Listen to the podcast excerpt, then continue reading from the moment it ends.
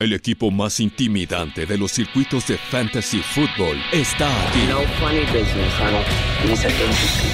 Ten a la mano tu bat con clavos, las cadenas y el boxer de acero, pero sobre todo la actitud necesaria para aterrorizar a tus rivales.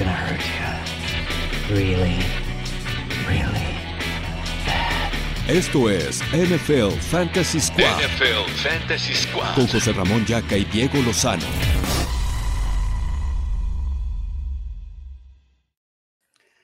¿Qué onda amigos? ¿Cómo están? Bienvenidos a Fantasy Squad para la semana 3. No puedo estar más contento porque qué inicio de temporada hemos tenido, mi Diego. Una semana 2 otra vez espectacular. ¿Cómo la viviste y cómo estás, güey? Todo muy bien, muchas gracias. Estuvo muy divertida la semana 2. eh, estoy muy feliz de todo. Eh, sobre todo el partido de los Ravens fue una maldita locura. Estoy muy feliz por, por, por clamar, por fin demostró todo, a pesar de que no empezó como yo, como yo hubiera querido, pero estuvo increíble. Estoy de acuerdo. Mis partidos favoritos de la semana fueron varios. Hasta el del Thursday Night me gustó mucho, entre Washington y Giants. Sí. El de Kansas City y Baltimore me encantó. Ya se estaban comiendo vivo en la primera mitad a nuestro Lamar. Sí. Y respondió después con todo. Y nada más quiero, lo, lo tuiteé, pero lo quiero decir aquí ahorita en vivo y en Fantasy Squad. Qué gran final de partido. Qué huevos le puso Harbaugh y Lamar Jackson para sacar ese partido, porque así se le tiene que ganar a los Kansas City Chiefs. Sí, así es. Más que nada, siempre hemos visto que los, que los Ravens está, son un equipo extremadamente inteligente, siempre lo han sido. En cuartas oportunidades siempre van a tomar mejor decisión. Hubiera sido una locura que, que hubieran pateado, creo que hubiera, todos hubiéramos estado enojados porque sabíamos que Mahomes iba a ganar. Mejor dejar el partido en la mar. Y, y así fue, y gran partido. Obviamente, también eh, y tuvo, lo, tuvo lo suyo el partido, el partido del Monday Night, pero des- descatar- de- desca- destacar, perdón, sobre todo los partidos de la, de la tarde del domingo. Todos se definieron en la última posición, así que grandes partidos. Maldita sea el pateador de los Vikings. Sí, sí. Bendito sea el pateador de los Titans. Está, está muy gordo, ¿viste que está muy gordo Randy Está Bullock? gordísimo, güey. Está gordísimo. Yo justo estaba pensando, tiene como cuerpo de pateador de los 40, sí, sí, ¿no? sí. Este, malditos sean los oficiales del partido contra Seattle también, que nos quitaron ahí Sí. puntos fantasy de Julio Julio. Jones. Pero bueno, vamos a darle. La verdad es que qué gran semana y yo espero que esta semana 3 pues nos dé también mucho de qué hablar. Sí. ¿no? Creo que hay sí. buenos partidos, hay buenos matchups, hay mucho que analizar también. Creo que hay muchos jugadores que en semana 1 nos decepcionaron, Mm, que ya vimos que en semana 2 van, a, van a mejorar y creo que va a ser la constante. Hay otros, yo por ejemplo en los partidos de las 12 veía mis fantasies y llevaba, puta, treinta y tantos puntos entre seis jugadores. Ah, sí. Hubo muchos jugadores que, en, que en la- en el juego de, los dos, de las 12 dieron muy poquitos puntos que tú esperabas que dieran muchos más, ¿no? Sí, sí, sí, estoy de acuerdo. Eh, si quieres empezamos con las, con las lecciones, pero Vamos. sí, estoy de acuerdo justamente con eso de las 12. eh, varios jugadores que no sabías que iban a, que iban a anotar. Eh, Foster Moreau le un touchdown a, a, a Darren Waller. Todo ese tipo de... Jawan Jennings le un touchdown a Divo Samuel. Todo ese tipo de, de, de jugadas y de, atrapadas raras. Sobre todo quiero destacar como primera lección que tuve, Najee Harris es un jugador top 8 semana tras semana y no es porque sea un jugador todavía increíble, creo que todavía tiene muchas cosas por mejorar, pero si te das cuenta, su utilización es élite, o sea, tuvo, es, el, segundo running back con más eh, rutas corridas, es el running back con el- la cantidad de snaps de los Steelers, fue una vez más el running back con más snaps de toda la NFL. Eh, así que Najee Harris con este volumen casi casi es independiente del macho, independiente de todo. Si tienes todo este volumen, si tienes toda esta utilización, eh, te va a ayudar muchísimo. Y Najee Harris para mí es top 8 semana tras semana, sin importar contra quién juegue. Y a ver, ahorita que hablamos de Najee Harris, pregunta Jesús Niebla, si ya se va a dejar ir a Najee Harris y creer en Javonte Williams. A ver, me encanta lo que podemos tener en Najee Harris. Yo el, el volumen en acarreos creo que es bajo todavía. Yo me esperaría que, que pudiera irse aumentando conforme van pasando las semanas. No sé si la lesión de Deontay Johnson, que al final no es tan grave, pero hay que esperar a ver si está fuera el siguiente partido o algunos más. Yo creo que le puede beneficiar porque creo que Rotlisberger va a perder a su mejor target, Sí, ¿no? sí. Eh, creo que, a ver, si tienes a Najee Harris, confía en él. Creo que no hay que dejarlo ir, no hay que esperarse, es un novato. Eh, yo me acuerdo muy bien la temporada de novato de Alvin Camara, donde creo que yo le habría tirado en la semana 3 o 4 y en la semana 7 u 8 me está dando de topes.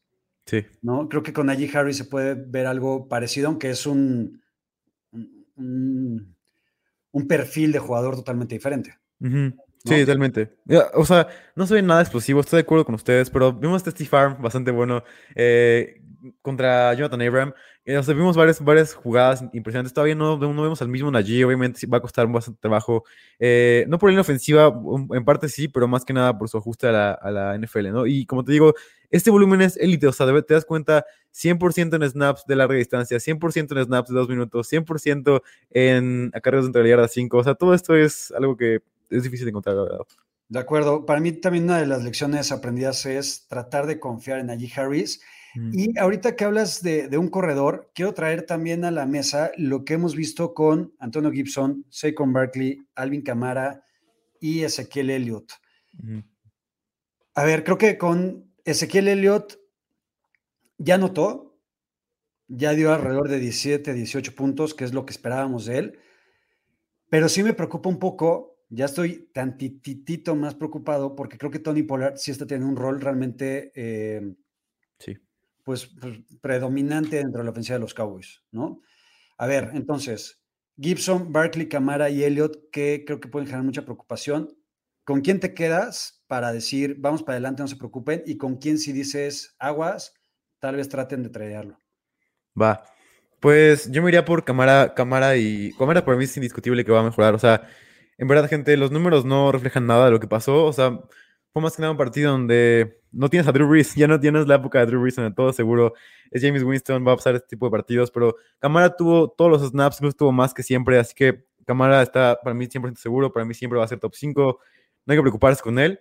Eh, para mí, otro jugador que me preocupa bastante. O sea, Elliot es como el jugador más obvio para mí, según mi punto de vista porque creo que todavía no tiene tantos snaps como yo quisiera que tuviera y tiene, perdió, lo que más impacta sobre Elliot es que perdió todos los carreos dentro de la yarda 5 y esto puede preocupar mucho porque ahí viene el upside de, de Elliot en, en la zona, en la zona roja, no vimos ningún acarreo de Elliot en, en la zona, más bien dentro de la yarda 5 y esto preocupa bastante para los dueños de así que Elliot, Pollard es una de mis opciones de waivers, pero ya, lo- ya lo mencionaremos más adelante. Y Gibson, te voy a decir esto me preocupa bastante, eh, no me gusta nada, nada, nada lo que vi el jueves y creo que va a ser una tónica de toda la temporada. Creo que vimos mucho de él, vimos, más bien, vimos muy poco de él, perdón. Vimos mucho de lo que no queremos ver con JD McKissick. Vimos que tomó todo el rol de la, de las, de la ofensiva de dos minutos, todo el rol de, de largo yardaje.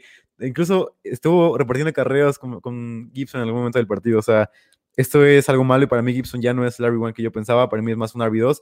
No, no estoy tan así drástico de decir, güey, tíralo ya, pero lo que te digo es, para mí ya no es un RB1, para mí es un RB2 con, con upside en algunas semanas. Ahorita te doy mi opinión sobre los demás. Ahorita pregunta José Carlos Ábalos, ¿por quién cambiarían a Zeke a nivel de running backs? ¿Por quién lo cambiarías?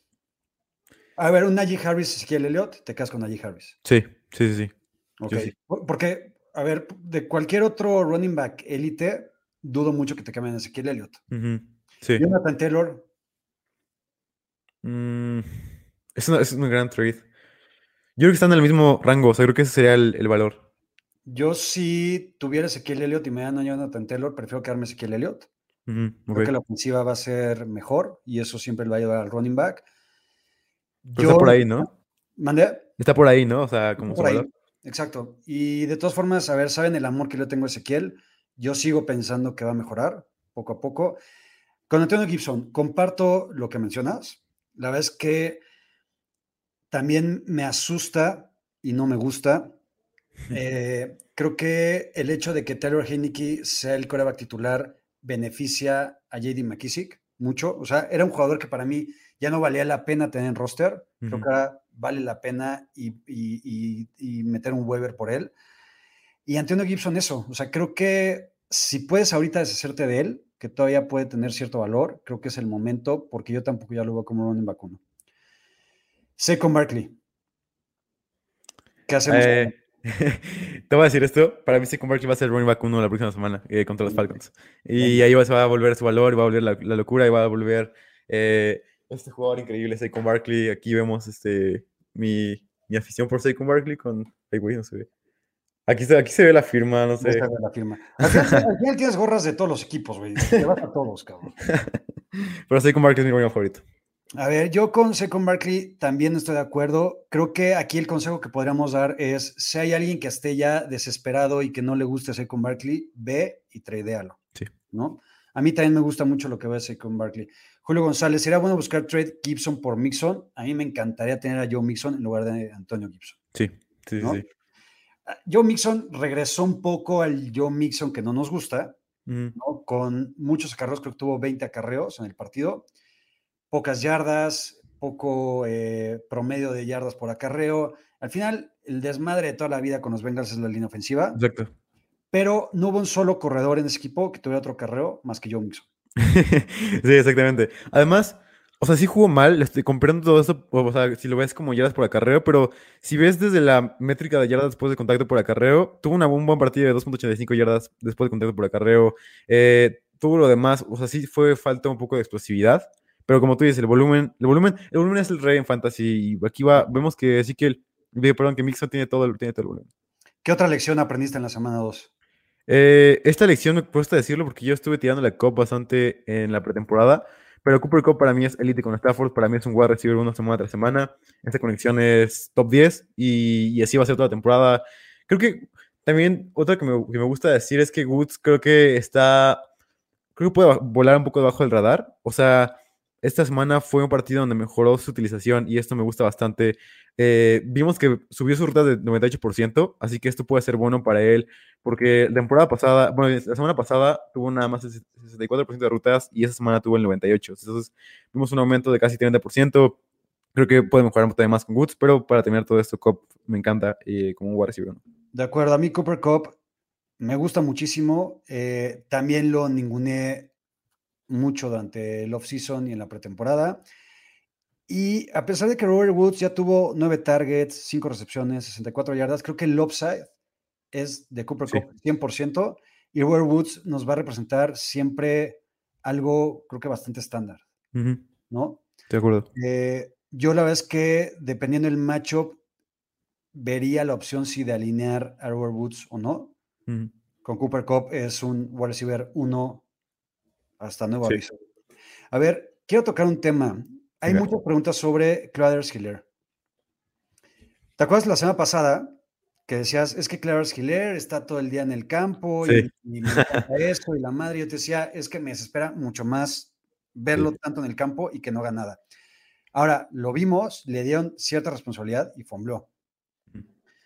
Yo la vez que, y lo he dicho millones de veces, Kansas City no necesita de su corredor para anotar más de 30 puntos y para ser un equipo increíble a la ofensiva. Y creo que así va a ser durante toda la vida, mientras estén Patrick Mahomes, Terry Hill y Travis Kelsey. Yo sería de la idea de vender a Klaus Hiller ya. ¿Tú Sí. Estoy de acuerdo, creo que eh, mi único punto para defender a, a Clay Wrestler está completamente muerto. Te voy a decir como la- lo que cambió en esta semana. Eh, semana pasada tuvo eh, 62% de snaps, esta semana 65% de snaps. Semana pasada corrió 67% de rutas, semana 48% de rutas, eh, cero targets, cero targets por corrida, obviamente. Eh, no tuvo ningún carrera entre la yarda 5, todos se fueron para Darrell Williams, no tuvo ningún acarreo en, en, en snaps de larga distancia, no tuvo ningún snap en ofensivas de dos minutos. ¿Qué, qué podemos defender de Clyde Wrestler sin esa utilización? Es O que es sea- realmente preocupante lo de Clarence Sí. Hiller. O sea, hasta Jerry McKinnon estuvo a punto de anotar y Clarence Hiller no estuvo ni cerca de entrar a la yarda 5, como mencionas. ¿Por quién estarías dispuesto a cambiar a Clarence Hiller? Yo creo que tiene que ser alguien como del rango de, de RB2, no sé. eh, Chris Carson. Chris Carson puede ser, aunque te voy a decir que no me gustó la semana pasada. lo mencionamos adelante, pero no me gustó nada. Pero puede ser Chris Carson un buen, un buen, una buena opción. Montgomery. Para mí ganaría es como Montgomery bastante. Y más con lo que vimos. Y Darrell incluso hay, obviamente hay que ver qué pasa con la lesión y todo esto, pero para mí Darrell Henderson es un mejor running back que Clyde Wrestler. A ver, el buen Orellana, como siempre, te, te mandamos saludos, Ore. Me dan así, echen una dinastía cambio de Allen Robinson y una segunda regresión a mentada de madre. ¿Estuvo bien o fueron mis ideas? ¿Cómo ves? A mí, por ejemplo, Allen Robinson no me encanta, ¿eh? Eh, ni con Andy Dalton, ni con Justin Fields, lo que vimos en este partido, no me está gustando del todo la oficina de los Bears. Eh, ¿Tú qué harías en esa opción de, de, de Ore? A cambio de Allen Robinson y una segunda. Obviamente depende de quién sea tu otro, tu otro running back. Si estás como muy. Más bien, quién sea tus wide receivers, más bien. Si estás muy, como muy flaco de wide receivers, yo creo que sí, sí lo aceptaría. Eh, porque creo que Robinson. O sea, creo que Robinson va a mejorar en algún momento más con Justin Fields. Obviamente, a mí tampoco me gusta. De hecho, creo que veo un valor bastante grande en Darnell Mooney. Eh, pero Robinson todavía es A-Rov y A-Rov, la verdad, confío en él y espero que pueda tener mejores semanas. Eh, el volumen no es muy alto, pero espero que pueda hacer. O sea, creo que los Bears tienen que mejorar sí o sí, si no algo va a pasar en este equipo. A ver, y ahorita ya que eh, traemos a la conversación a Allen Robinson, una de mis lecciones de la semana 2 es referente a los wide receivers. Otros nombres que no han dado lo que se espera de él son Calvin Ridley, a pesar de que anotó, AJ Brown. Yo AJ Brown le vi muchos drops que no me esperaría de él. Mm. El mío Allen Robinson y Robert Woods. Ya hablamos de Allen Robinson y Robert Woods. AJ Brown y Calvin Ridley te generan preocupación. La verdad, no. O sea, Ridley creo que en algún momento va a mejorar eh, todo esto. O sea, creo que la situación es muy mala en Atlanta. Lo dijimos la, semana pasada. Dijimos que esta, este equipo era muy malo y que Matt Ryan es, es muy pobre cuando no está Julio Jones ahí. Y creo que eso, está viendo muy reflejado en, en Ridley. Aún así, creo que el volumen va a ser más alto. Vimos que la defensiva de los Eagles sí es buena en realidad y no fue nada más que jugar contra ellos. Vimos que la de los Bucks es muy buena también. Quiero verlo todavía contra la, contra la defensiva de los Giants, a ver qué tal, qué, qué tal le va creo que Ridley todavía podemos esperar un poco más. Eh, la verdad confío en él, confío en su talento, es un gran wide receiver, es un wide receiver infravalorado. A mí no me preocupa nada. AJ Brown, el volumen sabíamos que no iba a ser tan grande, ya lo sabíamos de siempre. Hay, hay ese tipo de partidos donde Henry recibe todos los carreros del mundo y así, así se va AJ Brown y eso está dentro de su naturaleza. Creo que no hay que asustarnos, creo que es más que nada como lo que prevías cuando drafteas a AJ Brown. Pregunto a Mar Ruiz Velasco, ¿ya tiró a AJ Brown? Sammy Watkins me ha dado más puntos estas dos semanas. A ver, eh, tema Sammy Watkins es una payasada. Eh, siempre empieza bien y tampoco es como que en la segunda semana Sammy Watkins se destapó. AJ Brown, a ver, hay jugadores que nunca, nunca, nunca en la vida, ni por más jodidos que estén, se deben de tirar, ¿no? Sí. Creo que cualquier jugador que drafteas, ¿qué te gusta? Las primeras tres rondas, Mm, no, no, o sea, los aguantas siempre, si no, los, los tradeas y si no, los aguantas en tu banca y analizas un poquito ya más el matchup y las condiciones, pero no se tiran, ¿no? Estoy de acuerdo, sí, sí, sí. Eh, a ver, ¿qué otra lección traes, mi Diego? Sí, nada más quiero mencionar aquí un comentario rápido que me interesa porque voy a decir algo controversial. Eh, aquí dice, con OBJ y Landry fuera, ¿a quién le va a lanzar Baker, Baker MVP Mayfield? Eh, la verdad estoy muy preocupado por este take que hice. Eh, otra vez volvió la mala suerte. Maldita sea. Mencioné un artículo eh, que hice en la pretemporada, cómo la mala suerte había perseguido a Baker Mayfield toda su carrera. Y, y es- esta temporada ha sido exactamente lo mismo. OBJ fuera, Landry fuera, no absolutamente nada, nadie a quien lanzar. Se volvió, vol- se volvió lo mismo. Eh, me preocupa bastante, ya no estoy tan confiado en que Baker Mayfield vaya a ser el MVP. Eh, contra los Texas, yo esperaba ver algo mucho más. Con Landry, si- sin Landry, sin OBJ, esto se ve muy, muy difícil de que pueda pasar. A ver, digo, Baker Mayfield no iba a ser MVP ni con Landry ni con OBJ. Ahorita, de acuerdo que mucho menos. Mi espalda baja ya va a estar intacta al 100%. Eh, ¿Te gusta alguien de los Browns para fuera de Kareem Hunt y Nick Chubb? Eh, puede ser Donovan People Jones una buena opción, pero no o sea, una opción en ligas profundas, ¿sabes? Nada más. Sí, como tercer flex, cuarto flex, porque alinearlo en un roster tradicional no. A ver, Gerardo Silva pregunta, por, y, y hay también muchas dudas sobre Brown Ayuk. Mm. Y pregunta Gerardo Silva que por quién puede cambiar a Ayuk. A ver, yo con Ayuk sí me preocupa mucho, mucho, mucho, güey. Eh, creo que ha habido momentos en los partidos de San Francisco en los que, sobre todo contra Filadelfia, en los que se ha tenido que ver obligado a pasar Jimmy G. Y más cuando el, el ataque terrestre no funciona, porque no funcionó. O sea, a mí, algo que me encantó de Laia Mitchell es que tuvo muchos acarreos. O sea, creo que sí se vio como el caballito de batalla que esperábamos, pero promedió creo que dos y cacho yardas por Jugó muy. ¿no? Jugó muy mal. Eh, y, y aún así, nunca buscaron a Brandon Ayuk, más que una vez. ¿Qué hacemos con él? Yo creo que esta semana es todo o nada. La verdad, yo estaría dispuesto a soltarlo si no hacen nada esta semana. Eh, como tú dices, me preocupa mucho que no esté dos malditos targets. Tuvo nada más el 50% de rutas corridas. Como que no, no, no, no veo cómo pueda mejorar esto. Y aunque a pesar de su talento, a pesar de todo esto, creo que es parte del, del episodio nuevo de Patrañas, Patrañas de Shanahan. Eh, Ayuk, no me gusta, creo que es, es soltable a partir de la próxima semana si esta semana no mejora. Eh, hay otras preguntas también y que creo que son de los aprendizajes y lecciones que nos deja la semana 2 con los receptores de los Seahawks. Mencionaste justamente la semana anterior que teníamos que esperar todavía un buen partido esta semana de Tyler Lockett. Lo dio Sí, contra una defensiva malísima. Eh, di que Metcalf está medio calladito, ¿no? sí. Todavía.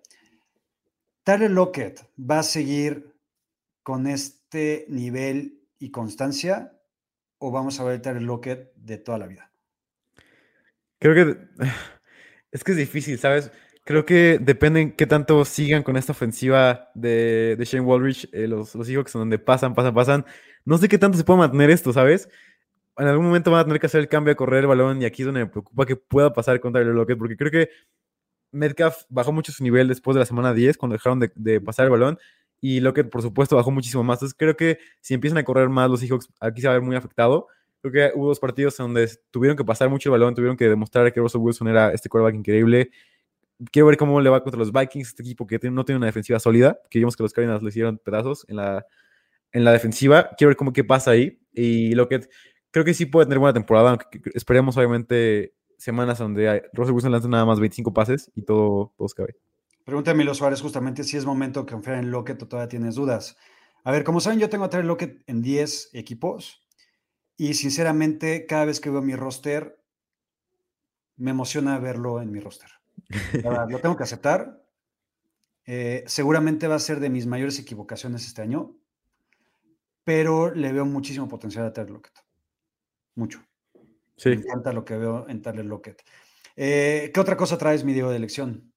Eh, bueno, nada más mencionar rápidamente que Mike Williams es un must start, como lo dijimos toda la pretemporada, es uno de nuestros mejores takes. Mike Williams siempre le dijimos, vayan por la séptima ronda, va a ser un maldito descuento, eh, hagan un reach por él, me encanta Mike Williams. Y la última, puede ser momento de vender alto a Rob Gronkowski. Eh, vimos más involucración de los Titans, de los, de los Buccaneers. Creo que este puede ser el momento en donde baje su, su nivel de puntos que lleva hasta ahorita. La semana pasada me encantó cómo lo utilizaron, esta semana eh, no me gustó nada. Vimos a Cameron Braid, vimos a Oye Howard. Creo que si quieres vender a un end alto y te pueden dar a alguien muy alto, te pueden dar a George Hill o a Darren Waller, eh, Gronkowski es la opción. ¿Crees que te- alguien te va a dar a George Kittle o Darren Waller por Gronkowski? Puede, pueden, pueden desesperarse después de una semana muy mala, como la de, George Hill, y, y que te den a, a George Hill. Ahí, Podría ser, o sea, siempre hay el excitado, mm, eh, aficionado de los Pats y ahora de los Bucks, que podría estar muy contento y muy ilusionado con Gronkowski por lo que se ha visto. A ver, en caso de que de que no puedas conseguir algún end élite como Waller, Kittle o Hawkinson por. Gronkowski, que yo, a ver, si yo fuera dueño de ellos, no lo cambiaría nunca por Gronkowski, y creo que es un trade que no debería pasar nunca. Sí. Yo no cambiaría a Gronkowski jamás, porque fuera de esos, que dudo mucho que te lo den, ¿a quién vas a agarrar? O sea, la verdad es que yo, yo prefiero quedarme con lo que he visto de Gronkowski, aunque vaya a bajar su efectividad y su constancia, que puta, cambiarlo, es que no, güey. ¿No? O sea, o sea, ahorita tienes más o menos resuelta la posición con Gronkowski. Si lo cambias por Mark Andrews, por ejemplo, yo prefiero tener a Gronkowski que a Mark Andrews. Ok. A mí me gusta más, a mí me gusta más Mark Andrews. Ok. Bueno, venga. Eh, ahorita preguntaban, había una pregunta sobre Divo Samuel de Milo Suárez, que si Divo es un must start o hay que limitar expectativas. Y parte de las lecciones que yo traigo para este episodio es Divo Samuel. Creo que Divo Samuel es un must start para todo lo que queda de la temporada y creo que puede ser un wide receiver uno todo el año. Y voy a decir por qué. Tal vez uno es un poco elevado. Ahorita es el, ahorita es el mejor wide receiver en, en yardas, por ejemplo, van dos semanas apenas. Pero creo que Divo Samuel se adapta perfectamente a lo que quiere Shanahan y al tipo de coreback que tiene Shanahan con Jimmy Garoppolo. Mm, Y creo que si George Kittle era esa válvula de escape o, o ese jugador en el que Garoppolo confiaba y lanzaba muchos pases, creo que ahora va a ser Divo Samuel, porque Divo Samuel creo que todavía le ofrece mucho mayor versatilidad. Entonces me encanta Divo Samuel y para mí es un must start, sí o sí, de aquí hasta nuevo aviso. Mm. Sí, completamente de acuerdo. Además, creo que Garapolo es una conexión muy buena, como tú dices, creo que sus cualidades que tiene de, de poder eh, acumular ya después de recepción y todo esto, le ayuda muchísimo a Garapolo para poder ser un mejor quarterback y todo esto. Se complementan muy bien, me gusta mucho Divo Samuel, estoy de acuerdo con todo esto, y más si ellos no está, es el único wide receiver, entre comillas, bueno de los, de los Niners, así que me gusta bastante Divo Samuel. Ok, ahí, a ver, ahí, eh, Alfredo Padilla dice, muchachos, llegué tarde, ya hablaron de qué hacer con Barkley o CEH, ya tiene retardo, este, no vuelvo a pasar, por favor. Eh, y ya dijimos que Barkley hay que aguantarlo, para Diego es el running back 1 esta semana, eh, yo no sé si running back 1, pero creo que la va a romper, y CEH lo que recomendamos es tratar de venderlo ahorita caro. Sí. ¿no? Yo, otra lección que traigo, a ver, para mí es Kenny Goladay, Mike Davis, Miles Gaskin serán de los peores picks de la temporada. No veo la forma, sobre todo Mike Davis, y lo digo cada episodio, y lo voy a seguir diciendo, titular y tenga snaps y acarreos, es el peor running back de la liga, y no sé si de los peores jugadores del NFL. Ok. Mike Davis era un desperdicio tenerlo en tu draft y draftearlo en la quinta ronda donde estaba yendo. Creo que te vas a arrepentir el hecho de que Cordell Patterson, ahora nos estamos peleando porque por Cordell Patterson los waivers, es una lástima y una vergüenza, güey. No es corredor Cordell Patterson. Sí, es, es un corredor ajustado. Eh, estoy de acuerdo con ustedes, no, no, no me gusta nada. Eh, creo que Mike Davis en algún momento va a perder todo su rol por completo. Eh, y fue una, o sea, imagínate lo que haría un, un, corredor de buen talento, por lo menos talento promedio, con ese rol de la ofensiva de los, de los Falcons. Sería algo buenísimo porque tiene un rol élite verdaderamente, tiene toda la utilización, pero no lo aprovecha nada. O sea, tiene targets, tiene ofensiva dos minutos, tiene ofensiva dentro de yarda 5, tiene todo y no lo hace, no hace absolutamente nada. Y aquí, eh, revisar rapidísimamente, eh, me están diciendo, estoy comparando otra vez con, con Phil Wolford, otra vez, llegan las comparaciones con Phil ¿Quién es Phil Wolford? Es eh, Mike Willard de Stranger Things. Una vez más llegan las comparaciones. Un saludo muy grande ah, a, Lisa, a, Lisa Kerman. Ah, justo te, te iba a preguntar si Lisa Kerman la conocías, porque aparte ya, también te está diciendo que qué bonita voz. Y la oh, yo, yo. no, gran persona, gran persona. Venga, saludos a Liz. Este, guapísimo. Entonces, ¿es tu novia o algo así, güey? No, no, no, no, no. Bueno, saludos a la casi novia de Diego. este, ¿Hace otra lección, mi Diego? Eh, no, estoy listo para, para ir hacia adelante. Venga, vamos a la siguiente sección. Recomendaciones de waivers para semana 3. Aquí nos traes. Venga, eh, número uno, Justin Fields. Creo que Fields, lo mencioné en el artículo, lo mencioné de todos lados. Creo que Justin Fields tiene el potencial para ser élite en fantasy. Me preocupa, me preocupa un poco qué tan bien pueda jugar eh, en la vida real, ¿sabes?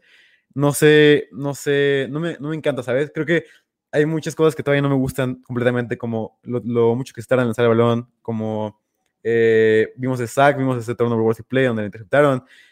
Hay muchas jugadas que no me gustan todavía, creo que no va a ser tanto como la gente pensaba que va a ser este jugador, que todos íbamos a estar estúpidos por no iniciarlo. En Fantasy sí va a ser una cosa de locos, pero bueno, Justin Fields el número uno. Eh, también para mencionar otro, me encanta, me encanta Darnell Mooney, como el combo que puedes agarrar con Fields y Mooney, creo que puede ser muy bueno. Mencionamos que Robertson no nos encanta, pero que Robinson no nos encanta, pero Mooney me gusta bastante.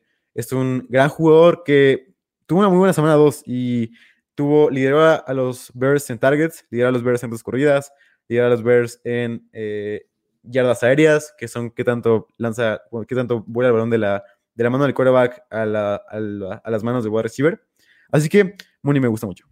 A ver, yo ahorita que hablabas de Justin Fields, yo quiero dar un nombre y un quarterback. Creo que Justin Fields puede haber en algún, algunas ligas en donde se fue drafteado. Creo que mucha gente confió en él y lo tendría en sus bancas. Creo que ahorita hay que esperar con Justin Fields, pero sí vale la pena. A mí, Teddy B, güey. Teddy B, que solo sabe ganar. Saludos, Andrés Ornelas. Saludos. Eh, el mejor take que se ha hecho en la historia. Y nos corremos, Ulises y yo, de él. Y nos está cayendo el hocico, porque Teddy B solo sabe ganar. Me encanta lo que he visto en Teddy B. Creo que es un coreback sólido, creo que es menos aburrido de lo que era antes, también. Sí. Eh, y lo que está haciendo con Cortland Sutton y con Noah Fant es sobresaliente, güey. Y Tim Patrick. Y Tim Patrick, claro, exacto, los tres. Ahorita, ahorita hay una pregunta ahí de, de, Cortland Sutton y ahorita tocamos el tema de él, pero para mí, waiver de coreback, Teddy B es por el que tienes que ir en caso de que hayas tenido o cometido el error de haber ido por Matt Ryan, por... Eh, hasta el mismo Joe Burrow, no sé, que apenas Valentón, eh, Fitzpatrick, que ya se Sí. lesionó. Creo que Teddy B puede ser una opción súper eh, alineable y que por lo menos te va a dar tus 20 puntitos por semana, que son bastante buenos para ganar, ¿estás de acuerdo? Sí, además, semana 3 contra los Jets es, es algo muy bueno. Eh, no me encanta que no tenga tanta upside de corredor, pero estoy de acuerdo que tiene.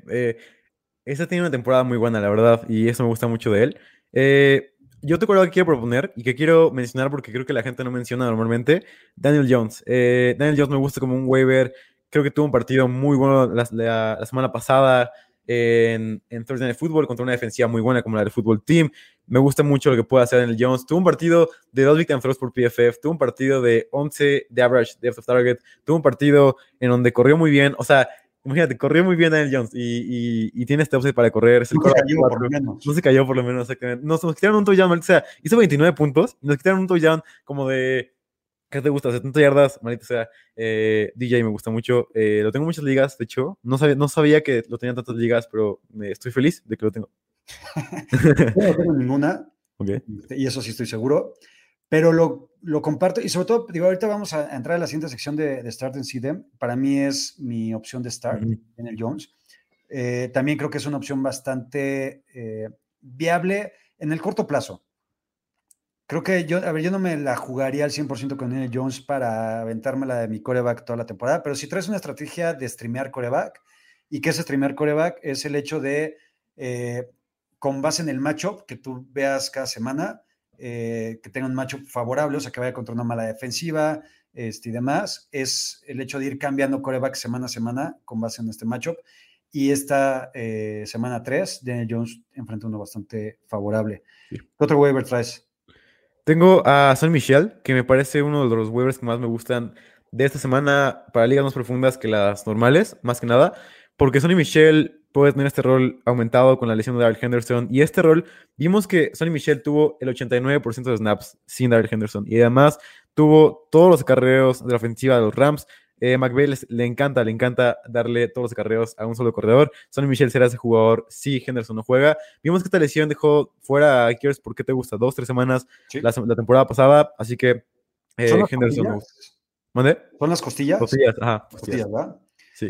Eh, estoy de acuerdo, me, me gusta Sonny Michel como opción y creo, a ver, yo nunca confío en Darrell Henderson, lo he dicho muchas veces, creo que Sonny Michel, aunque no me parece el corredor espectacular, en caso de que no juegue Henderson y tenga dos o tres semanitas Sonny Michel aceptables, creo que podríamos ver un Cam Makers a un nivel mucho más bajo, en donde Sonny Michel se podría posicionar dentro de la posición. Entonces creo que vale la- muchísimo la pena meter el waiver para tenerlo ahí como póliza de, de seguro, Sí. ¿no? Sí. Ok. A ver, yo ahorita hablamos de JD McKissick. A mí me gustaría meter un waiver por él. Creo que Ujú. ya lo dijimos, por, por lo que se vio en el partido contra los Giants. El volumen aéreo creo que es eh, bastante bueno. Eh, anotó adentro de la yarda 5, en lugar de Antonio Gibson. Entonces me gusta JD McKissick. Y algo que no puedo creer que voy a decir, y les pido una disculpa a toda la gente de Fantasy Squad por dar esta recomendación, en verdad. Metan un waiver por Cordarrelle Patterson. Me, me, me, me, avergüenzo de mí mismo, en verdad. Pero Mike Davis es tan patético y tan malo. Y, eh, y quieras o no, pues Cordell Patterson está dando resultados. Entonces, pues ni modo. Así es la vida, así es el fantasy. Creo que vale la pena meter un waiver por él. ¿Traes a alguien más, Diego? Sí, nada más una pregunta. Tú si tuvieras que ordenar a tres, tres waivers, eh, estás entre Kenneth Gainwell, Michael Carter y Cordell Patterson, ¿por quién, más bien, cómo los ordenas? Michael Carter. Creo que, y ya hubo declaraciones de Robert Sale en donde menciona que su sistema ofen- ofensivo se va con eh, la mano caliente. Ujú. ¿no? Eh, Tevin Coleman va a ir desapareciendo, ya desapareció en, el, en el partido anterior. Ty Johnson, pues ahí va más o menos. Y Michael Carter fue el que tuvo más relevancia. Entonces yo me iría por Michael Carter, Kenneth Gainwell, Ujú. que también me gustó mucho Kenneth Gainwell, a pesar de un matchup más o menos complicado contra San Francisco, anotó también. Y pues la desgracia de Cordell Patterson. Estoy casi igual que tú. Tengo a No, ya, Gainwell. no, perdón, Said, yo lo sé y estoy avergonzado, pero lo tenía que decir. tengo igual, tengo igual que tú. eh, tengo, bueno, parecido. Tengo a Gainwell como número uno, dos a Carter y como último a Patterson. Creo que sí es importante meter un waiver, pero tampoco a lo que nos aloquemos, ¿sabes? O sea, sigue siendo el running back 2, sigue teniendo todo el rol de, de running back 1, eh, Mike Davis. Así que creo que los otros dos tienen más po- posibilidades, como tú dices, porque son más buenos, de ser el running back uno de sus Son equipos. corredores, güey, para empezar. Ajá, sí, sí. Eh, ay, bueno, y mis otras opciones son eh, James White, que no creo que esté en mu- en muchas ligas, pero James White me gusta. Sí. Eh, Rondell Moore, es alguien que me, que me encantó esta semana, eh, lo tuvimos siempre, siempre estuvimos recomendándolo. Creo que, mira, te voy a decir eso, creo que todavía estamos llegando una semana antes a su hype. Sí aumentaron sus rutas corridas, sí aumentó todo lo que vimos de él, aunque todavía no está cerca de, de algo para, para ser mm, titular semana tras semana en tu, en tu equipo de fantasy. Porque... Yo no sé, güey, no sé. A ver, eh, y justo est- estaba viendo la, la estadística, fue el cuarto receptor, o es el cuarto receptor en dos semanas, que, o sea, han corrido más rutas, vaya, Tanner Hopkins, Christian Kirk y AJ Green. ¿no?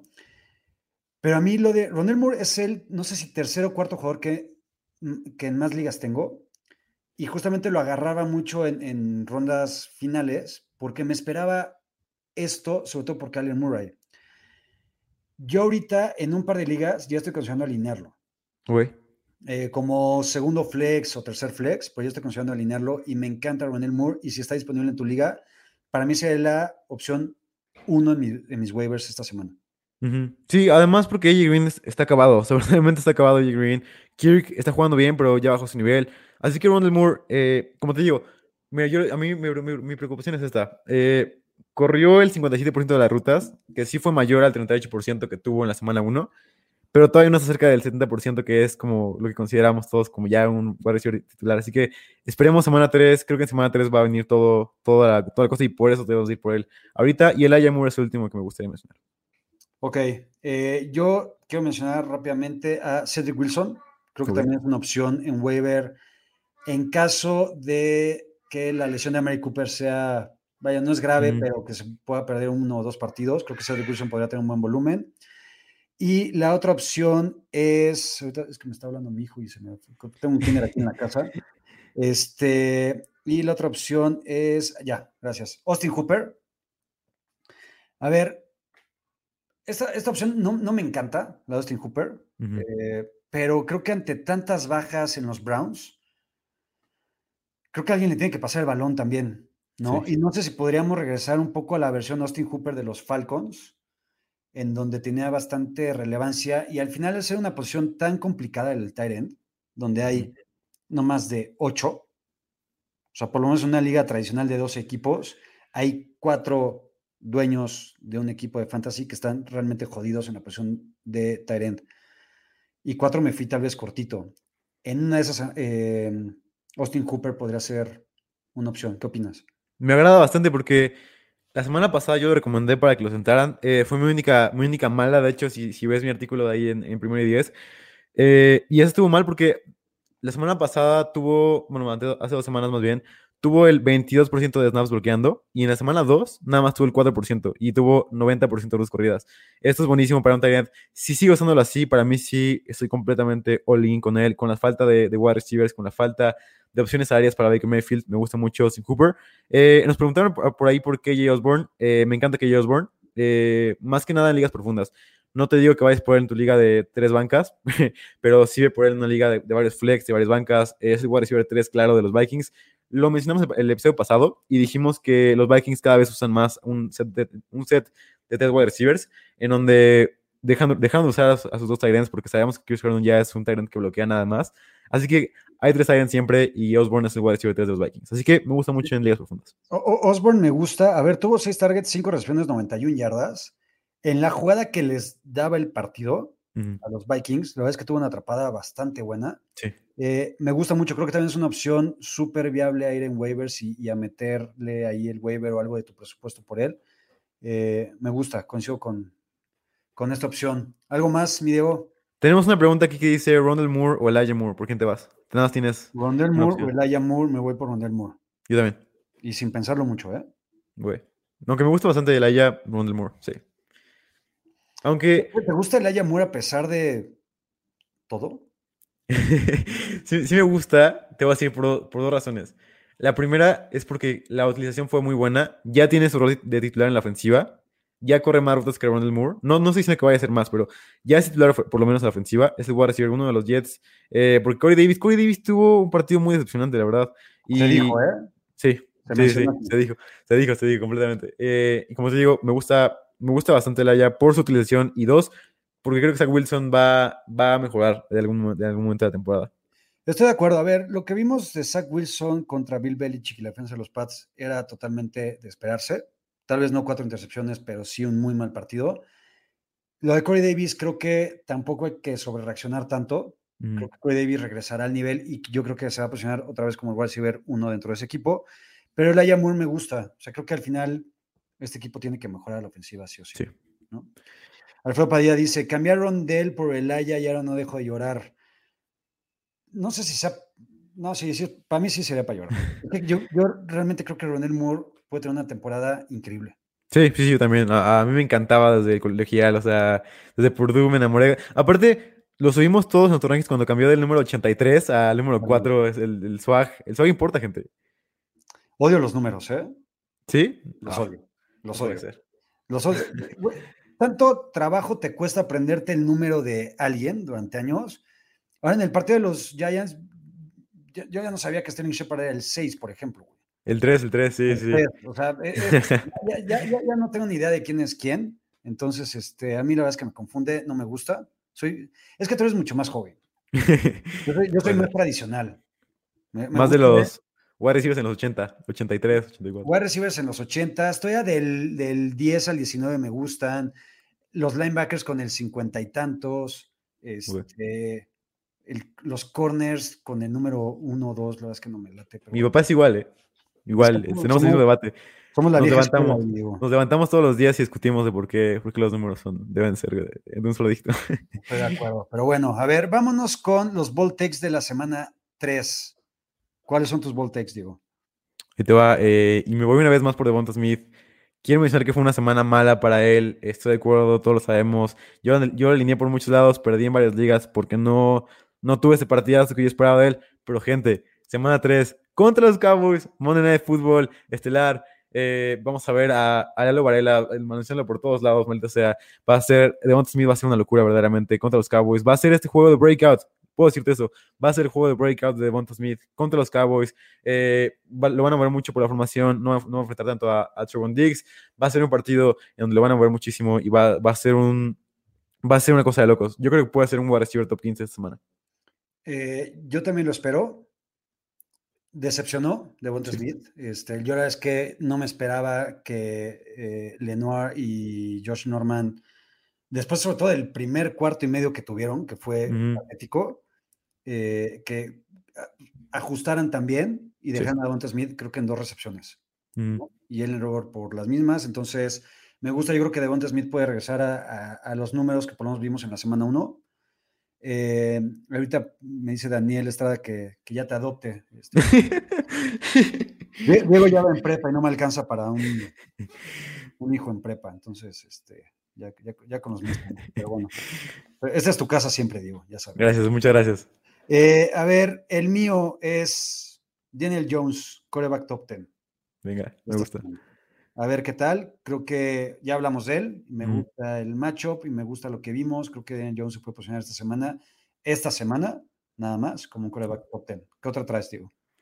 Para mí, eh, Elijah Mitchell va a ser un running back top 12, va a ser un running back 1 eh, esta semana contra Green Bay, sin Michael Hasty. Va a estar ahí a lo mejor Kieran Johnson o este tipo de running backs que no me importa nada, Duke Johnson, quien quieras. No le van a quitar acarreos a Elijah Mitchell. Vimos que es un jugador muy similar a, a Mostert desde el colegial, un jugador extremadamente rápido que no es necesariamente bueno rompiendo tecladas o siendo bueno entre los tackles, pero es un jugador que cuando ve el espacio lo ataca y nadie lo puede alcanzar. Elijah Mitchell es este jugador que contra Green Bay, una defensiva bastante mala terrestre, va a romperla, va a hacer este juego. Obviamente no te voy a decir que va a hacer lo que hizo Monster contra los Packers en ese, en ese No, conference, pero. Es irrepetible, por supuesto, eh, vive en los corazones para siempre, pero eh, Elijah Mitchell va a ser un partido increíble, va a ser este jugador que sabemos que los running backs con velocidad le cuestan muchísimo trabajo a los, a los Packers, Shanahan lo sabe y por ahí va a tocar todo el partido, todo el partido va a ser Elijah Mitchell y todo el mundo lo va a ver, eh, por favor inicia Elijah Mitchell. Me gusta también. Creo que la decepción que tuvimos de Laia Mitchell contra los Eagles en un macho complicado, creo que contra Green Bay, sin Trey Sermon, Hasty y con toda la bola de desconocidos que traen los 49ers, creo que Laia Mitchell va a tener un muy buen partido. Me gusta también el ball take. La mía, Rondell Moore. He hablado mucho de Rondell Moore este programa. Top 24. Venga. Me Ant-Man. gusta mucho el matchup. Top 24 es muy bold, y, pero por eso también lo estoy, me estoy arriesgando en alinearlo en varias ligas. Creo que, creo que puede tener un muy buen partido. Y la temporada de Kyler Murray, Sí. me cuesta mucho decirlo, pero a ver, y, ya lo he mencionado varias veces, este, el hecho de que en la división de los 49ers estén dos jugadores idénticos entre Russell Wilson y Kyler Murray, me da pesadillas y agruras, no puedo vivir con eso.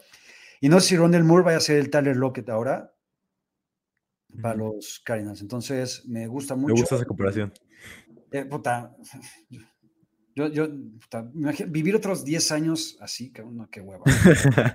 ya sé. Pero bueno, está Trey Lance, está Trey Lance, está Trey Lance. Pues sí, pero bueno, verlos, no, bueno, X, ya.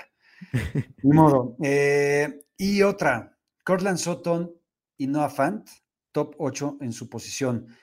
Eh, Noah Fant creo que todavía podría ser un top 6, top 5 tal vez, una de esas. Me gusta mucho lo de, lo de Noah Fant. Creo que Noah Fant es un jugador ya alineable 100% y que te genera mucha confianza dentro de la posición. Y Cortland Sutton, lo que vimos el partido anterior fue súper sobresaliente y súper bueno. Y creo que mientras no regrese Jerry Judy y con el nivel que está mostrando Teddy B, es un jugador a alinear semana tras semana. Venga, sí me gusta mucho este X, venga. ¿Te gusta? Venga. Ok, antes de pasar a las preguntas de la gente, vámonos con el starting system. ¿A quién traes, Diego? De Startem tengo a Daniel Jones contra Atlanta, que tú también lo tienes. Eh, Saquon Barkley contra Atlanta y Elijah Mitchell contra Green Bay. Los dos me encanta, tienen que estar en tu alineación. Eh, Devonta Smith contra Cowboys y Noah Fant o Comet. Eh, Noah Fant contra los Jets, Comet contra, contra Cleveland. Los dos me gustan bastante. Ok, yo de starts traigo Derek Carr contra Miami. Creo que Derek Carr se está ganando ya un lugar en nuestros corazones del fantasy, ¿no? Sí. A pesar que yo sigo mencionando y creyendo que no tiene buenos receptores, por más que Henry Rocks haya dado un buen partido, para mí no es buen jugador, igual me calla el hocico, pero Derek Carr es un jugadorazo. Sí, sí, sí, lo amo. Creo que, creo que si ya lo tienes, hay que alinearlo. Eh, Tyson Williams contra los Lions también me gusta como opción de start. Eh, creo que pueden enfrentar un matchup fácil y a pesar del involucramiento que tiene la Tavis Murray, de lo que ya sabemos de Lamar Jackson, a mí me gusta más lo que veo en Tyson Williams que lo que podrás tener en la Tavis Murray. Y el otro start es, no lo puedo creer, Juju. Güey. Smith Schuster. ¿Por qué? Creo que Deontay Johnson se va a perder un partido. Mm. Sí. Y si se pierde un partido de Deontay Johnson, creo que los targets van a ir para Juju Smith Schuster. Ya sé que puede tener 12 targets y 10 recepciones para 65 yardas, pero creo que vale la pena alinearlo esta semana si no está Deontay Johnson. ¿Me la compras o no? Ah, ¿Sabes que me dices ok? Es porque no me la compras absolutamente nada. Sí, ya nos estamos conociendo y es que, ¿sabes qué? Te la compro, pero estoy completamente enojado porque esto pase. Porque para mí, la, la manera en, que la, en la que los Steelers ganan es dándole balón a Claypool en la zona profunda del campo. Así es como los Steelers ganan yardas, no con Julius Smith-Schuster haciendo 65 yardas como tú dices, ni recepciones. Eh, pero estoy de acuerdo, o sea, Roethlisberger es un quarterback que ya no tiene brazo, ya. Es, va es- es que eso no es mi culpa. ¿no? O sea, y estoy de acuerdo contigo. Roethlisberger no tiene ya el brazo ni las cualidades para potencializar a Chase Claypool. ¿no?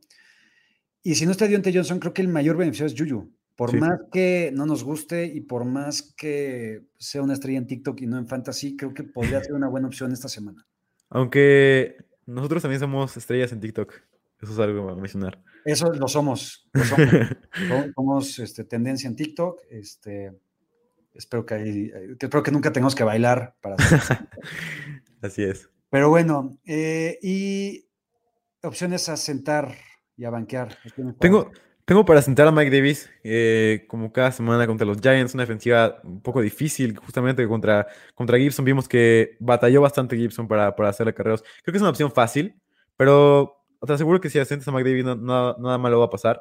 Como voy a recibir a sentar, tengo a, a Robert Woods esta semana, aunque creo que puede tener una, una semana eh, productiva después de esta.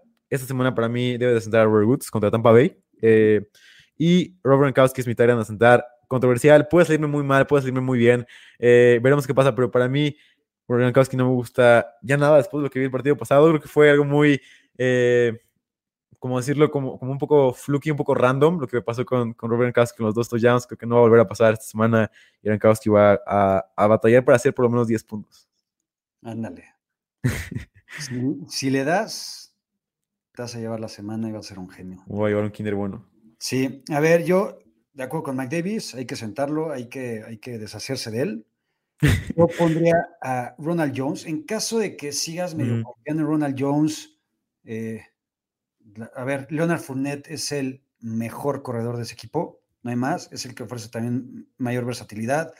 Tiene un matchup bastante complicado contra los Rams. Eh, creo que ya la- las opciones con Ronald Jones se terminaron y hay que sentarlo. Sí, de acuerdo. Ok. Cualquier receptor de los Saints, hay que sentarlo. Por más que en el primer partido James, que también recomiendo sentarlo, tuvo cinco anotaciones. En el partido último contra los Panthers ya vimos el James. Sobre la experiencia James. Volvió la, volvió la experiencia James, volvió la experiencia de los turnovers. Y ni en el primer partido con cinco touchdowns, ni en el siguiente partido con creo que dos intercepciones que tuvo, los receptores han sido relevantes. Marqués Callaway, ya vimos que fue pu- puro hype Sí. de temporada, se mencionó también. Deontay Harris da lo mismo. Adam Troutman no sirve para nada. Jovan Ujú. Johnson tampoco. Entonces, no hay receptores. En una de esas, vaya, puede pasar cualquier cosa. Y en una de esas, Marqués Callaway te anota un touchdown de 80 yardas, pero no hay que jugar eso, Mm. ¿no? Entonces, hay, hay- hay que jugar a lo que se está viendo.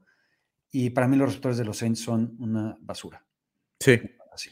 Sí, yo, yo de hecho ya en una liga ya tuve que soltar a Callaway de pocas bancas. Ya no, no puedo tenerlo más. Esperé dos semanas eh, no me gusta esto con James Winston. Una semana te va a dar, eh, ¿qué te gusta? 400 yardas, 3 touchdowns y la siguiente semana te va a dar una, una intercepción eh, hacia atrás, sea, y, y con toda la tontería.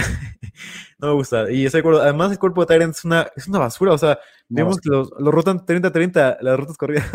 o sea, eso es imposible en fantasy. Es un comité, es el comité más horrible del fantasy en Tyrants. Adam Troutman, yo creo que puede ser de los mayores errores de todos los analistas de fantasy fútbol antes de la pretemporada. O sea, durante el off-season real. O sea, me acuerdo que por ahí de abril, mayo, había muchos que hypeaban, hypeaban, hypeaban a Adam Troutman. Este, no sé si tú estabas dentro de ellos.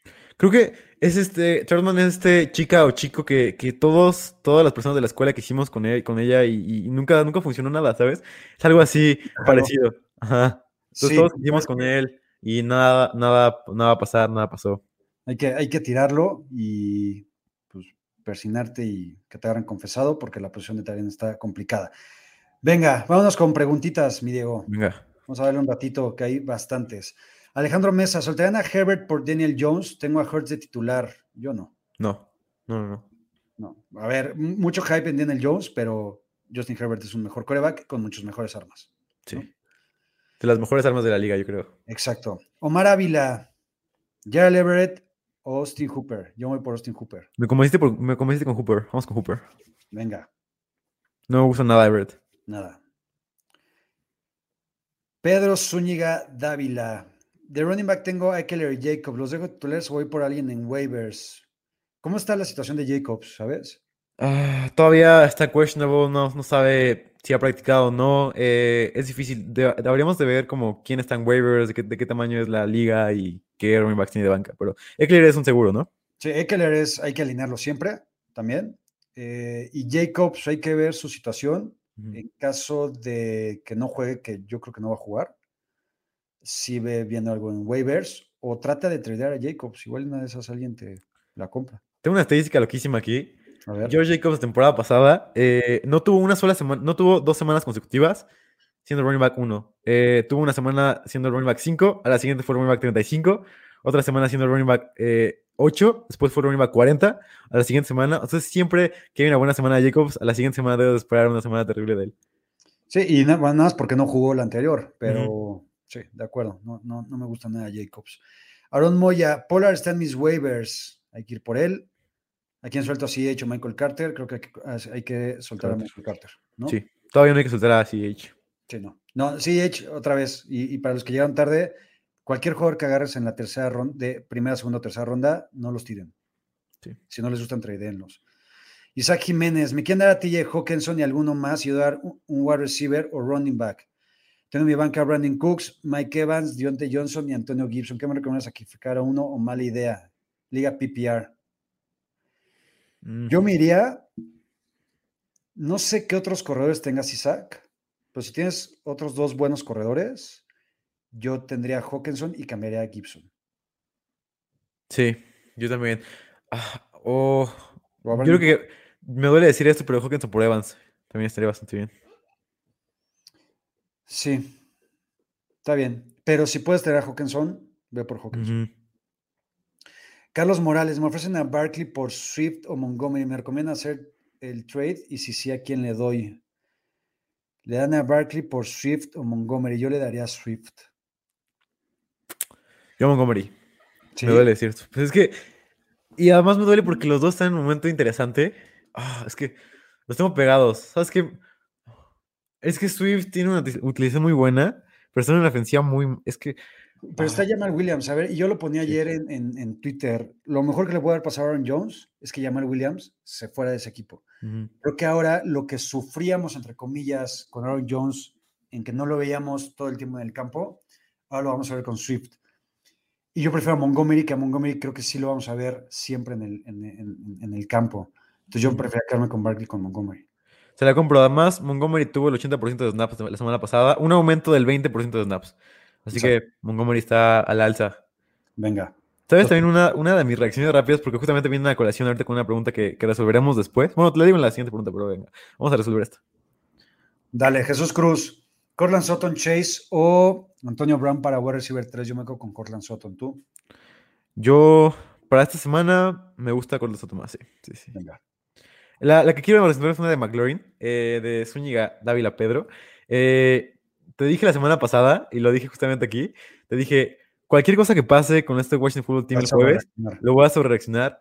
Terry McLaurin tuvo 14 targets contra, con Taylor Haneke. Para mí, McLaurin sigue en el camino para ser un wide receiver top 5 esta temporada. Y no debemos entenderlo nunca. A ver, yo no sobre reaccioné y yo lo que mantuve era que Terry McLaurin lo podrías cambiar ahorita todavía. Después de esta semana creo que es el mejor momento para cambiarlo. Eh, y mencionaba jugadores como Allen Robinson, como Deontay Johnson que va a estar lesionado, eh, no sé, el mismo CD Lamp, por ahí. O sea, alguien de, de ese rango de ADP Libre. Creo que lo podrías cambiar. Yo preferiría a esos receptores antes que Trey McLaurin, pero Trey McLaurin lo que vimos contra los Giants es espectacular, Sí. ¿no? Y más contra un buen cornerback, o sea, me gusta. Y, y no lo sentarías esta semana, ¿no? No. Ok, venga. David Yair, ¿qué hago con James Robinson? Ni Urban Meyer sabe qué hacer con James Robinson, ni Urban Meyer sabe qué hacer con su equipo. Nadie sabe qué pasa con los Jaguars. Yo no sé qué hacer con James Robinson. No, no lo puedes tradear porque te van a dar una basura por él, creo. Pero si no tienes mejores, si tienes una mejor opción, lo sentaría. Sí. Es que, o sea, vimos un aumento de snaps en la semana 2, pero no sé si pueda repetir eso, porque creo que va a ser más como cómo se va a desarrollar el partido, cómo se siente Urban Meyer, cómo se despierta Urban Meyer o Darrell Bell para darle snaps a James Robinson. Además de que la ofensiva, la ofensiva es, es lo peor de, o sea, Trevor Lawrence está jugando como el peor quarterback de toda la NFL, maldita sea. Eh, no tiene ningún, ningún lanzamiento increíble, tiene todos los, o sea, tiene un, un jugador libre y, por alguna razón todos los defensivos se van ahí porque todos saben que la va a lanzar ahí. Tiene siempre intercepciones. No me gusta nada Trevor Lawrence eh, esta temporada. La verdad me preocupa bastante lo que pueda pasar con estos Jaguars con Trevor Lawrence ahí. Eh, espero que pueda mejorar, pero no veo, no veo cómo. Yo esta semana lo sentaría, van contra los Cardinals, creo que los Cardinals van a meter una madriza, eh, no sé qué tanto lo van a estar utilizando, eh, pero yo creo que hay que sentar a James Robinson hasta nuevo aviso, Mm. ¿no? O por lo menos esta semana y la siguiente, si sigue con la misma utilización, a lo mejor me animaría. Venga. Cookes Jeans. Intercambiar a Pollard por Julio Jones estuvo bien. Para mí no. Se me lesionó Landry, ya quiero sentar a Callaway. O sea, Eh, recibió a Julio Jones, ¿no? Han recibido a, a Julio. eh, entonces creo que sí estuvo bien. Se llevó un robo. Sí, Y, y- mira que lo de Pollard a mí me sorprende muchísimo. Sí. Me gusta mucho lo de Tony Pollard. Creo que es un jugador alineable. Y mira que decirlo de un Hankoff, que ya no es un Hankoff, Ujú. eh, me cuesta algo de trabajo, pero bueno, o sea, si cambiaste a Pollard por Julio Jones, creo que estuvo súper bien. Sí, sí, sí. Luis Daniel, ¿puedo cambiar a CD Lamb por Marquise Brown? ¿Qué tal? No lo hagas nunca No. en tu vida, por favor, te lo suplico. Marquise Brown creo que ha sobresalido, ya tiene un muy buen comienzo de temporada, mucho mejor del que yo esperaba. Pero CD Lamb es un monstruo, güey. Adivina quién es el jugador líder de targets de la NFL. CD Lamb. Sí, Lamb. sí, sí, Cambia. eso te dice todo. O sea, sí, Lamb está ganando la batalla contra Mari Cooper eh, y está ganando todo. Además, o sea, sí, tengo ese punto ya, ya hecho, pero también quiero desarrollar el punto de Marquise Brown, que creo que es un wide receiver que puede ser un miss muy grande por parte de todos nosotros porque lo ninguneamos bastante y es el wide receiver 8 del fantasy, está jugando muy bien. Lleva creo que seis partidos consecutivos con más de siete targets, así que me parece muy interesante lo de, Mar- lo de Marquise Brown, pero no lo hagas por sí. Es más un wide receiver dos bajo, que te- dos, dos bajo, tres alto, ¿no? ¿Qué número es Marquise Brown? El 5. ¿Qué número era antes? El 15. Muy bien. Venga. Freak NFL, ¿qué onda, René? Flex, ¿quién pondrían? Devonta Smith, Cortland Sutton, Rondell Moore o Damien Harris. Tengo dos lugares para el flex. Yo me quedo con Sutton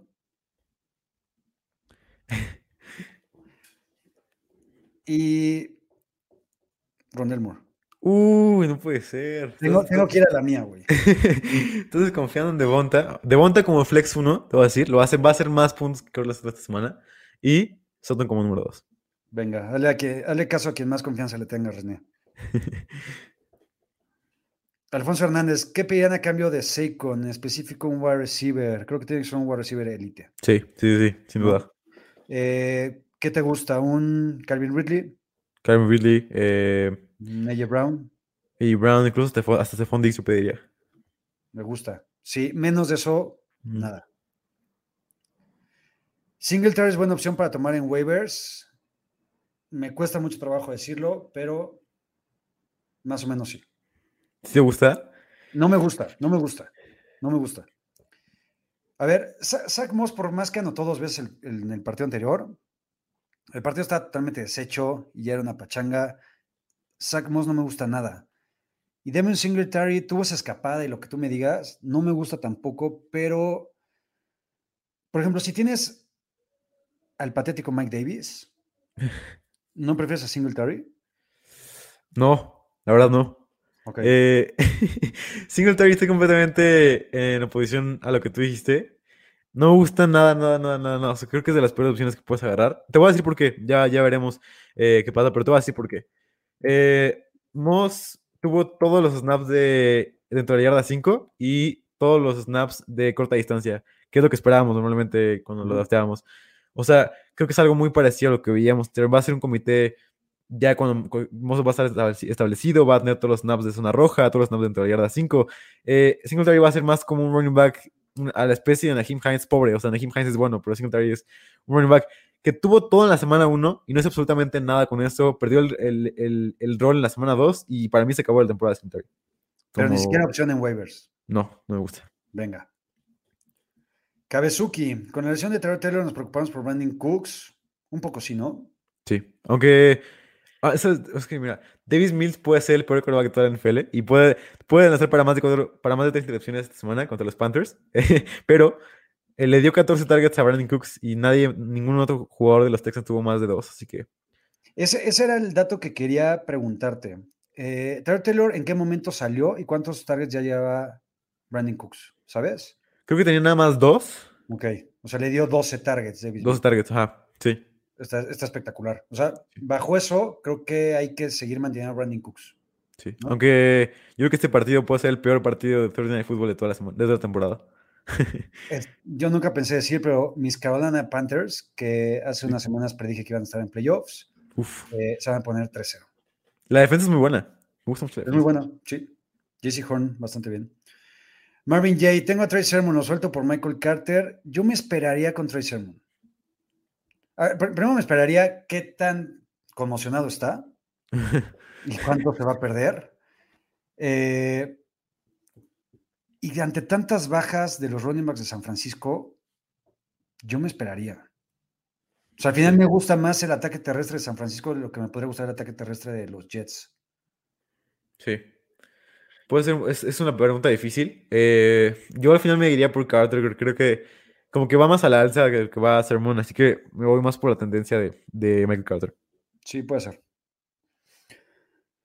Eh, Logs Mejía, tengo a Hopkins y me ofrecen a Tyreek Hill por él, como ven. Y- Yo me quedaría con. Creo que Hopkins puede ser más constante. No sé. Es que depende, creo que es que depende qué, qué valores tú más. O sea, creo que si quieres la constancia semana tras semana, Hopkins es tu jugador. Si quieres semanas de 50 puntos, Tyreek Hill es tu jugador. Así que depende, o sea, están parejos para mí, están parejos, son élite los dos. Así que como quiera los dos va a estar bien. O sea, no es como que te vayas a arrepentir. Sí, de acuerdo. Max Orozco, mandan un trade recibo a CD y Pitts, doy a Kittle, Evans y Muniz, Liga Dynasty. ¿Lo voy a aceptar? Recibo así, yo, yo sí lo aceptaba. Yo también. Incluso hasta podría ser un robo, ¿no? No sé si un robo. Creo que está, creo que es un buen trade, o sea, creo que está parejo. Pero CD y Pitts dan un mayor upside que los demás, creo. Sí. Juan Pablo Martínez, tengo una duda, ¿qué significa lo de waiver? A ver, Diego. Eh, son, son jugadores que, que no están dentro de los, dentro de los rosters de los equipos. Así que cada miércoles a la madrugada, por eso nos hicimos tendencia, por eso se hizo tendencia ya acá en TikTok. Cada miércoles a la madrugada tenemos un reloj biológico que nos despierta a las dos y media de la mañana para ver qué jugador te llega de los que pediste eh, que estaban libres en ese, como en esa alberca de jugadores libres, qué jugador te llega a tu equipo y son jugadores libres que vas agregando semana tras semana. Que la gente suelta, que la gente Exacto. De, de hecho, ya me, ya me tengo que ir a dormir casi, casi, porque a las tres y media me es. despierto a ver qué onda con eso. Y, y en realidad los waivers funcionan en la vida real también, en la. O sea, un jugador que es desechado por un equipo pasa por un proceso que es el waiver. Normalmente, en la vida real, el equipo con el peor récord tiene esa prioridad número uno para agarrar o hacer el claim por ese jugador. Y si no, se va yendo. Si ni un equipo lo agarra, se, se vuelve un agente libre, que es lo mismo en el fantasy. Sí. Ok, Kabezuki, si Fields empieza el domingo, ¿lo meto en lugar de Brady? No. No, incluso contra los Rams, Brady es inmune, la verdad. Brady es Brady. Sí, Maldito Brady es perfecto. ya sé. Nueve Jorge-. Jorge Carrillo, ¿qué podría pedir por Josh Allen? A ver, Quarterback top 3, ¿no? Es que, a ver, si yo soy el dueño de Kyler Murray, Lamar Jackson, no te, o, o Dak Prescott, no te lo voy a cambiar por Josh Allen. Y creo que algo abajo de ellos no tendrías por qué cambiar a Josh Allen. Sí. ¿no? Vimos la regresión, ¿eh? Estamos viendo la regresión, la palabra de la R que no queríamos mencionar. Ya sé. Porque, maldita sea, espero ver algo mejor, pero Yo, yo lo los- dije, yo lo dije, Sí. neta, muchas veces. Pero a ver, ¿qué puedes pedir por Josh Allen, Kyler Murray, Lamar Jackson y Dak Prescott? ujú. Trata de convencer a los dueños de esos corebacks para que te lo den. Yo, si fuera el dueño de esos corebacks, no te lo daría. Yo lo que le diría a ese dueño es, güey, Josh Allen tuvo dos semanas terribles la temporada pasada, la, la semana 1 y semana 2 fueron terribles para Josh Allen, semana 3 fue su breakout, compra, eh, a Josh Allen, te va a ir muy bien. Venga. Alan Domínguez, ¿a quién alían esta semana? ¿McLaurin o Swift? Mm, McLaurin. McLaurin, yo también. Casi siempre es wide receiver sobre running backs. De acuerdo. Cambié a Stafford y a Wenty Williams y me dieron Kyler Murray. ¿Justo o robo? Eh, para mí es un robo. A mí también. Un robo, Sí, totalmente. Qué buen, qué buen trade hiciste. sí. Arturo Marín Montoya, soltarán a la defensa de San Francisco por la de Carolina. Eh, yo esta semana, sí. Yo también. De hecho, mi recomendación, sé cuál es la tuya, Diego, es cambiar la defensa semana tras semana. Sí, ¿no? a mí también me gusta. Irte por el matchup más sencillo y el de Carolina está súper sencillo. Uy, el de Carolina puede hacer 20 puntos. Davis Mills es un quarterback que se ve jugable en la pretemporada. O sea, si de por sí la pretemporada es fácil, Davis Mills tuvo todo. No, no, Davis Mills va a ser una, un maldito chiste. En verdad no espero nada más de él. Sí suelta a la de San Francisco por la de Carolina. Al final la de San Francisco, por más que esté mejorando, va contra Aaron Rodgers. Y yo no me quiero jugar mi defensa contra Aaron Rodgers. Ok. Julio González, mana Mahomes y T. Higgins por Tannehill y AJ Brown. Vale la pena Mahomes y T. Higgins por Tannehill y AJ Brown. Eh, para mí, para mí sí. A mí también me gusta, sí.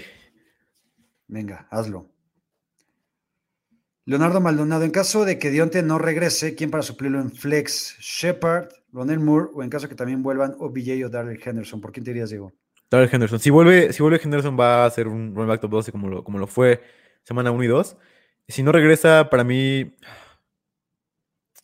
Es que también quiero ver qué pasa con OBJ. Es una, es una gran incógnita, pero mira, te voy a, te voy a ordenar. Sería número 1 OBJ, número 2 Shepard, número 3 Ronald Moore, para mí. Ok, para mí si regresa Darrell Henderson, yo no lo alinearía porque va contra la defensa de Tampa Bay.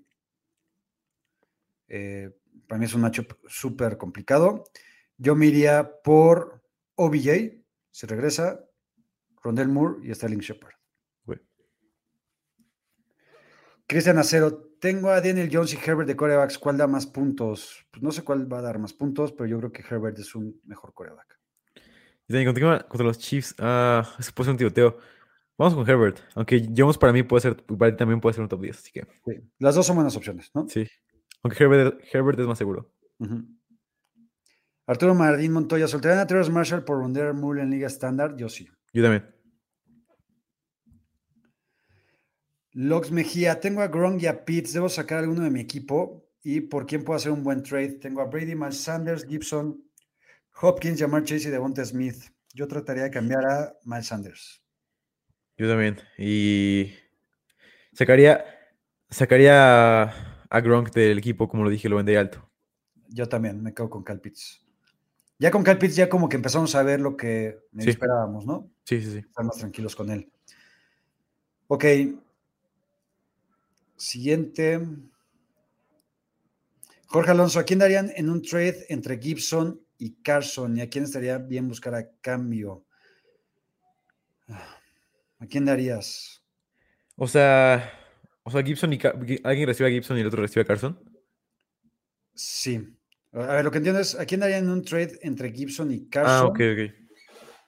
Yo daría a Gibson en el trade y buscaría cambio a un running back tipo. Running back 2, ¿no? Yo creo. Como. Es que, es que yo buscaría Montgomery, algo así. ¿no? Yo.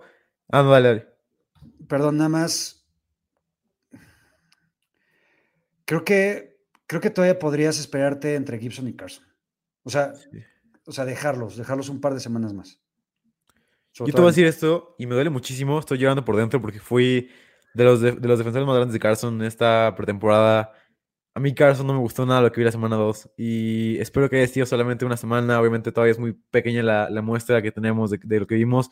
Pero semana 2, Carson perdió todo el, rol, todo el rol aéreo de la ofensiva de los Seahawks. Entró Travis Homer, 34% de snaps. Se robó el 100% de snaps de ofensivas de dos minutos, el 100% de snaps de eh, ofensivas de largo yardaje. Carson solamente se dedicó a correr y eso no me gusta absolutamente nada.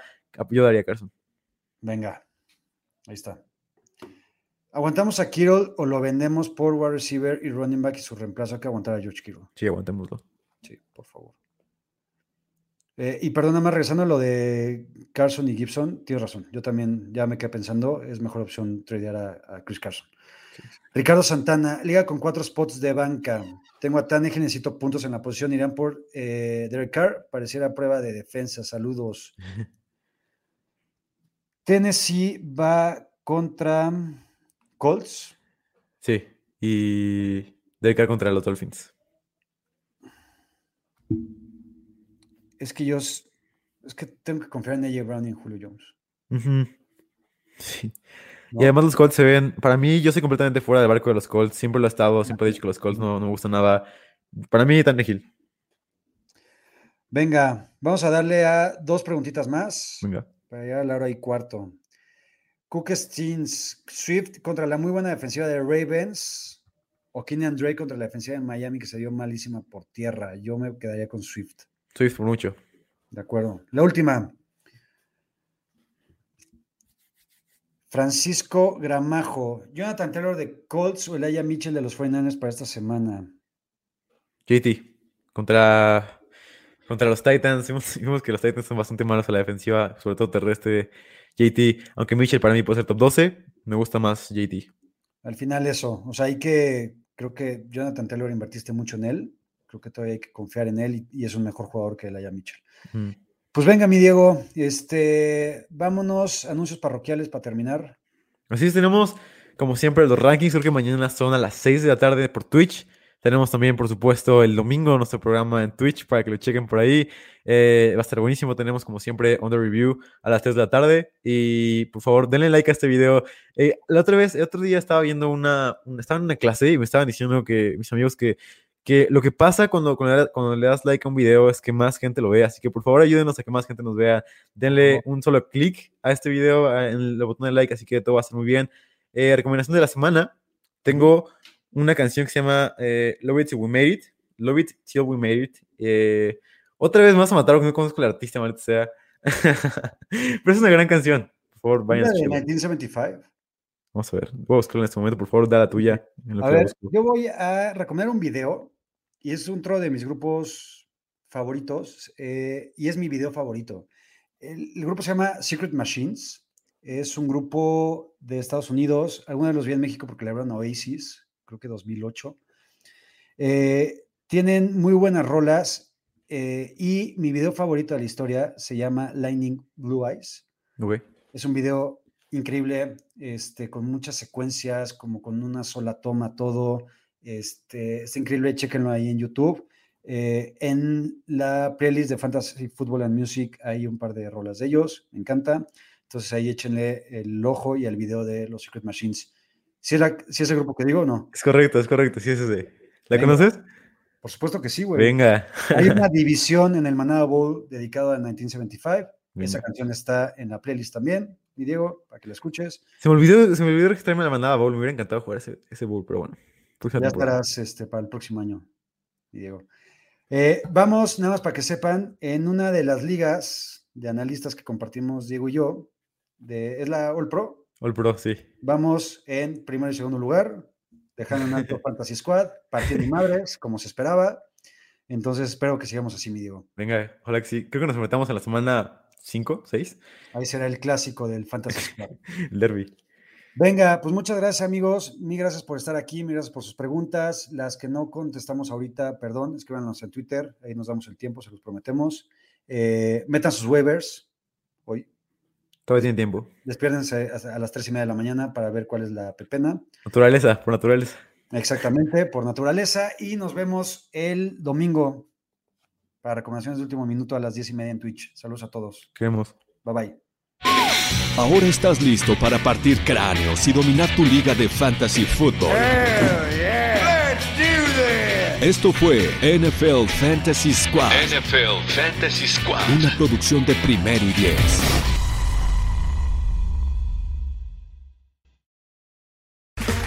Okay, round two. Name something that's not boring. A laundry? Ooh, a book club. Computer solitaire, huh? Ah, sorry, we were looking for Chumba Casino. That's right. ChumbaCasino.com has over 100 casino style games. Join today and play for free for your chance to redeem some serious prizes. ChumbaCasino.com. No purchase necessary. Where prohibited by law. 18 plus terms and conditions apply. See website for details.